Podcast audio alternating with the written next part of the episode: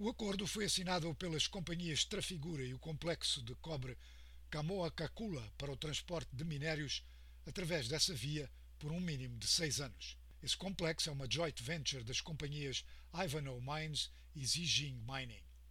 O acordo é o primeiro a longo prazo a ser assinado para o uso dessa via de exportação, que vai conhecer grandes investimentos nos próximos meses e anos, com a ajuda de um investimento americano de vários milhões de dólares.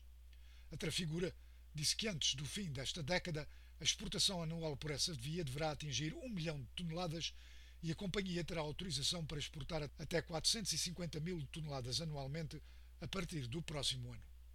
O complexo de cobre Camoa-Cacula terá o uso mínimo de 120 mil toneladas e um máximo de 240 mil toneladas de produtos de cobre a partir de 2025.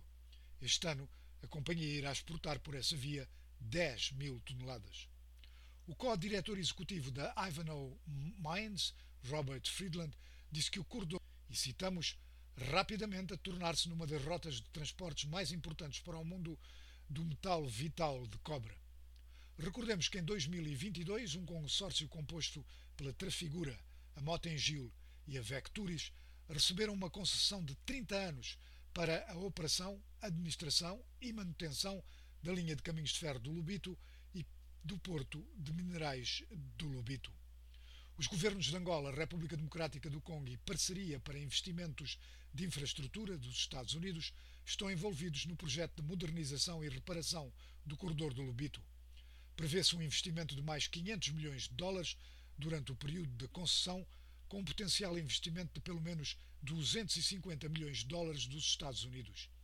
Esse investimento irá renovar secções da linha de caminhos de ferro e outras infraestruturas associadas a isso e também assegurar a compra de 1.500 vagões e 35 locomotivas.